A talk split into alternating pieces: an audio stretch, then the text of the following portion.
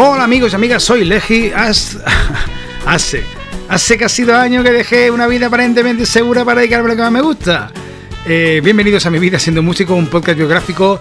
Menos mal que es un podcast de música, no sobre imitaciones, porque si no, eh, no tendría ni puta gracia. Bienvenidos amigos y amigas a mi vida siendo músico. ¿Eres músico y de qué trabajas? Qué calor que hace, madre mía. Esto que oís de fondo es el ventilador pero si algún, alguien de vosotros lo está escuchando eh, en otro sitio, que sea de invierno, o lo escucháis en invierno directamente, pues que sepáis que hace mucho calor y me sudan hasta las pestañas.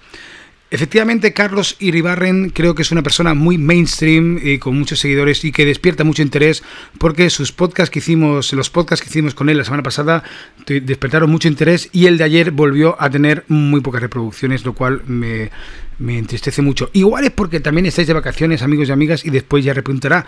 O no, no lo sé, vete a saber por qué. Pero igual tendré que hacer el podcast siempre con Carlos. Carlos, eh, hazme una oferta, ¿cuánto pides? bueno, eh, el programa de hoy, que no he dicho el título, va a ser ¿Cuál es el camino? Hoy he tenido una conversación muy agradable con David Spin, con Spin, que ya hace unos, un tiempo estuvimos también, hicimos un podcast juntos, juntos y en, en, la conversación que hemos tenido hoy en el local de ensayo, hoy estaba ensayando yo mi nuevo show, un show que voy a hacer en acústico voy a intentar ir solo, bueno, creo que será divertido también buscando alternativas, que ya os, comentaré cuáles son mis opciones y, mi planteamiento, pero él se planteaba el, cómo hay que hacer las cosas, ¿no?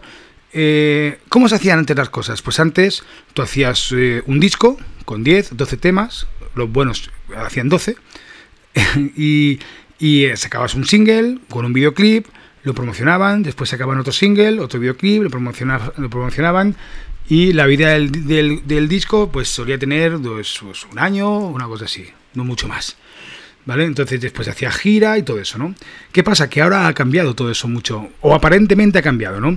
Spin planteaba la posibilidad de, bueno, el, el, una cosa que ahora funciona mucho el, el, mundo YouTube y sobre todo YouTube con colaboraciones y que sí que es verdad que, por ejemplo, un grupo que es cercano a nosotros, sobre todo mucho más a Spin, que es eh, Colectivo Panamera, donde uno de sus componentes, fundador y bajista y guitarrista, es, eh, es Pepe, Pepe Curioni, es un gran bajista, ahora está con Manu Carrasco y ha estado con muchísima gente, es un auténtico crack. Y Pepe tiene una banda que se llama Colectivo Panamera, entonces ellos, eh, es verdad que han fichado por Warner, o sea, la verdad es que les está funcionando muy bien y les está viviendo la banda muy muy bien, lo que hace él está muy fresquito, muy divertido. Y en esos vídeos que hacían con colaboraciones, hicieron uno con Mr. Quilombo, otro con no sé qué, bueno, con diferente gente. Hubo uno en especial que lo hicieron con un tipo que se llama Muerto. Y ese vídeo ese vídeo eh, tuvo, o sea, y tiene, va por, las, por los 2 millones de reproducciones en YouTube, ¿no? Entonces, claro, eh, al final ellos lo que han hecho ha sido sacar un, no han sacado un disco, creo que colectivo Panamera no ha sacado un disco, ha sacado como un EP de cinco temas, entonces, eh, o no, igual sí que tiene disco, ¿eh? Pero bueno, lo que planteaba Spin era que eh, por lo, que está haciendo Spin es que él saca un tema, un single, hace videoclip, lo alarga ese single, hace promo con ese single, hace gira con ese single y el resto de sus temas, claro, pero al final lo que él mueve es ese single, ¿no? Después hará otro tema, eh, otro single, hará un videoclip eh, o no, porque también él se planteaba la duda si los videoclips tienen todavía lugar o funcionan como deberían funcionar, ¿no? O como funcionaban antes. Eh, él, eh, Spin planteaba la opción de que lo suyo siempre es hacer una colaboración con alguien, ¿no? De hecho, por ejemplo, me ha contado que Warner les ha, no obligado, pero sí que les ha aconsejado a Colectivo Panamera que tienen que hacer eh, colaboraciones. Una de ellas con, con, no sé, con Rosalén, me parece que me ha dicho. Y claro, supongo que evidentemente con artistas de la compañía pero que al final, ¿qué es lo que funciona? Y, y, esas colaboraciones, no estoy hablando como una colaboración que yo hice con Javier Coruchaga en el disco o con Alex Dougherty, no, no, de vídeos grabados en directo, en acústico, o sea como sea, pero vídeos grabados en directo de, con la colaboración. Y que eso es lo que funciona, ¿no? Bueno, no te, digo, no, te digo que no, y yo creo que es una opción. De hecho, una, de las cosas que discutíamos con, eh, que, bueno, discutíamos amablemente con, con Spin era si eso realmente es la vía o si eso realmente funciona. Yo creo que eso funciona y, sí, estoy convencido que sí, que alguno de esos vídeos con colaboración, pues al final acaba petando. ¿Cuál es uno de los problemas que me encuentro con eso? La pereza. Eh, tuve tan. Mi experiencia con las colaboraciones en este disco fueron. Sobre todo la de Guruchaga, fue tan dura. eh, cuando tienes que colaborar con, cuando con un famoso tiene que colaborar contigo y no te conoce y tú no eres famoso, constantemente, o sea, es como que tienes que poner mucho, te tienes que bajar mucho los pantalones y tienes que, bueno, evidentemente adaptarte a sus horarios, que pase de ti, que no te conteste las llamadas, es como que en circunstancias normales dirías, mira, mira, vete a tomar por el culo y, no, me, y no me calientes, ¿no? ¿Quieres o no quieres? Pero no, pero como tú eres interesado, pues tienes que... Eh, se hace mucho de rogar, ¿no? Y es como yo en el caso, con, por ejemplo, con, con Gruchaga, pues al final tuve la sensación de vender mi alma, mi alma al diablo a veces, ¿no? Pero... Entonces, claro, a mí me da mucha pereza el pensar que, ostras, tienes que irte a alguien así muy mainstream para, para que o, famosete o, conocido. De hecho, le está pasando Spin también con un caso, no voy a decir cuál, que le está intentando que colabore con él y se está haciendo mucho de rogar. Bueno, es complicado, es que es complicado. Entonces, bueno, eh, si consigues eso al final y consigues hacer un vídeo un, vídeo en directo que funcione y colgarlo y tener suerte y que se viralice, pues, pues coño, pues, pues de puta madre. Eso es una vía. Claro, después está la otra.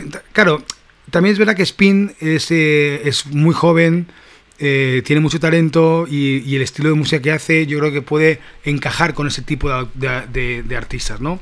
Yo pensando en ello, a mí, por ejemplo, ¿con quién me gustaría hacer colaboraciones? Pues me gustaría hacer colaboraciones con gente que ya ha hecho, Alex O'Gerty, pero que hacer una colaboración en directo. Eh, o con Pablo Carbonell, de Los Toreros Muertos, o con Gran, Gran Wyoming. O sea, si tuviera que elegir, ese sería mi perfil. Que son gente que en las redes tampoco es que sean una barbaridad, y, pero son gente famosa, pero ese es el tipo de colaboraciones que a mí me, realmente me gustaría hacer y que bueno, no descarto que algún día las haga. Pero antes de hacer colaboraciones tengo que respirar y saber que eso me va a quitar mucha energía. Porque pedir a alguien que colabore con tus temas, tu disco, o ya y pedirle ya que vaya a que cante un tema en directo y se lo prepare, ya es otro, es agua de otro cantar. esa frase es correcta? Creo que no. Bueno. Claro, pero después está la otra opción, ¿no? La de, de toda la vida. Y que es la que yo voy a hacer. De hecho, eh, yo, yo estoy yendo mucho más a contracorriente. ¿Por qué? Bueno, a contracorriente. En sentido de que yo voy a hacer, mi tercer disco va a ser un disco, eh, ya sabéis, conceptual, con un cómic, todo eso. Y que va a ser eh, todo lo contrario. Va a ser un trabajo que tiene que ser escuchado, o que lo ideal es que sea escuchado entero, de principio a final, ¿no? Bueno, que eso no guste o que tal, o que eso no venda. Bueno, es que yo tampoco sé si quiero vender. O sea, yo desde un principio cuando dejé eh, mi trabajo para poder vivir de la música, yo quería vivir de la música. O sea, pero no, no quiero hacerme, hombre, si me hago millonario y famoso, pues mucho mejor. Pero soy muy consciente de lo que hago, de lo que soy y al público que voy, ¿no? Entonces me conformo con poder hacer mis bolos, sacar no perder dinero, sacando un dinerillo y ir sobreviviendo. Me conformo con eso. Aparte, sí que es verdad que combinándolo con mi mundo audiovisual, pues es mucho más fácil, ¿no? Ah, o sea, me gustaría que todo fuera música, pero es muy difícil.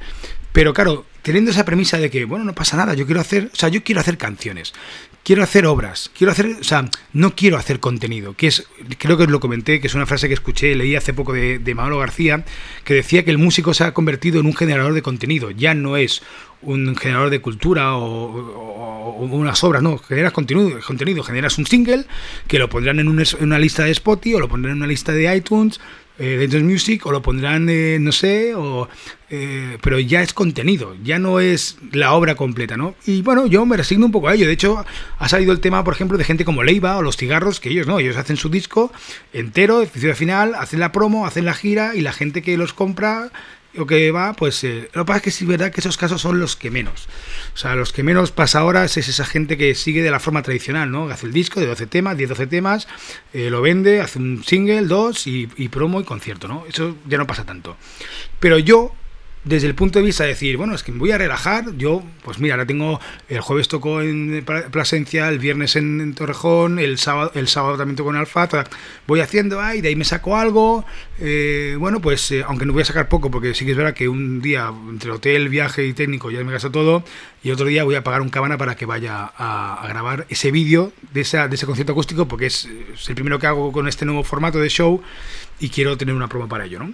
Entonces, eh, bueno, pues si vas haciendo y vas tocando y ya está, pues yo lo que quiero hacer es mi disco, eh, eh, sacarlo y que llegue a la, máxima, a la mayor cantidad de gente posible y llegará a la que tenga que llegar, y llegará a la gente que le interese ese tipo de formato, y, y bueno, entonces yo lo que tengo que hacer es intentar, de alguna forma, conectar con esa gente que consume ese formato, que consume los discos de principio a final, o que consume ese tipo de música, ¿no? O sea, yo igual no voy a llegar a un público que escucha eh, eh, Rosalén, seguramente, porque no es mi público. Pero eh, en principio, o sea, sé que hay mucha gente que me sigue y me seguís y que escucháis también Rosalén. De hecho, Rosalén es muy bonito lo que hace, ¿eh? pero no es el, el rollo que yo hago, ¿no? Pero tengo que llegar al público que... Por eso, por ejemplo, me planteo hacer colaboraciones con Gran Goyomi o, o Carbonei o uno de estos. Y, y después, claro, cómo llegar para que después la gente venga a tus directos y todo eso. Es muy complicado, lo sé. Lo sé, pero yo de momento me voy a mantener firme y voy a. Ya estoy con el tercer disco. Dentro, yo creo que en, verano ya le vamos a meter una buena un buen empujón. Y, y, después de verano ya. Y de año que viene al cuarto disco. Así que nada, amigos, esas son las reflexiones que he tenido hoy con, eh, con David Spin. Muy interesante. Ese tipo de conversaciones eh, en un bar con una cerveza que valen la pena. Rock and roll. Amigos y amigas, sed felices, sed consecuentes. Adiós.